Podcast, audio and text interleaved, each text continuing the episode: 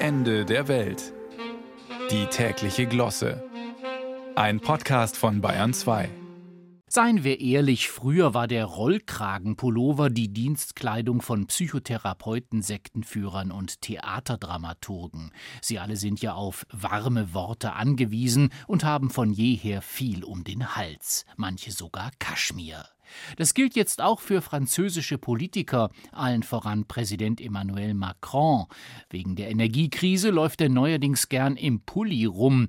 Die Seidenkrawatten hat er offenbar mit den Sommerreifen einlagern lassen, vermutlich von O bis O, von Oktober bis Ostern. Sollten sie ihn allerdings demnächst mit Schneeketten um den Hals sehen, könnte es sein, dass die Gasvorräte doch nicht ganz bis April reichen. Klar, Helmut Kohl ist vor gut 30 Jahren auch mal in der Strickjacke unterwegs gewesen und kam damit erst in den Kaukasus und dann ins Bonner Haus der Geschichte, aber doch nur, weil die DDR damals so fusselte. Mit den Temperaturen hatte das nichts zu tun. Sollte der Bundestag jetzt seine Heizung durch Thermounterwäsche ersetzen, müssen wir alle damit rechnen, dass bei lebhafteren Debatten nicht nur Beschimpfungen hin und her fliegen, sondern auch arktische Gänse daunen, hoffentlich keine Angora-Kaninchen. Olaf Scholz könnte die Regierungsgeschäfte natürlich auch vorübergehend unter einer Rettungsfolie weiterführen oder die Ampel bis zum Frühjahr auf Rot schalten, aber ob sich Christian Lindner diesem Licht aussetzen will, ist fraglich. Da wird er wohl das Solarium oder auch Fango-Packungen vorziehen, die könnten am Rednerpult ja statt dem obligatorischen Wasserglas bereitgehalten werden. Und natürlich warme Socken und Bademäntel. Vielleicht strickt Angela Merkel gegen Putin ja auch ein paar Pulswärmer.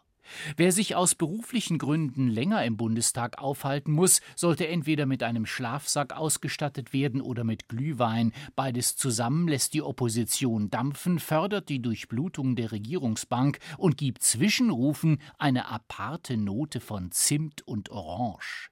Wir machen es uns in der Politik schon noch irgendwie gemütlich, auch ohne Rollkragenpullover. Pelze sind natürlich absolut verpönt, außer der Eisbär lebt noch und hat von Natur aus Knöpfe. Dann könnte Annalena Baerbock damit sogar Dienstreisen an die Grünen-Basis machen, die bekanntlich weitgehend vergletschert ist, seit die Atomkraftwerke weiterlaufen. Selbst der kantige Robert Habeck ist schon ganz abgeschliffen, aber was genau unter den Eismassen passiert, wird sich herausstellen, wenn das Geschiebe wärmere Gefilde erreicht hat und die grünen Parteikarrieren krachend ins Meer stürzen. Sechs Siebtel befinden sich ja bekanntlich immer unter Wasser, weshalb viele Bürger so überrascht sind, wenn sie Politikerlebensläufe von unten sehen. Es hilft nichts, auch Markus Söder wird sich Fäustlinge und Ohrenschützer zulegen müssen, wenn er das nächste Mal mit dem Kabinett Schlitten fährt, sonst bleibt er bei der Kälte noch an einem Staatssekretär kleben. Der einzige, der bei dem kommenden Frost was weglassen kann, ist SPD-Fraktionschef Rolf Mütze nicht, nämlich die letzte Silbe seines Namens. Genau, dann hat er endlich was auf dem Kopf.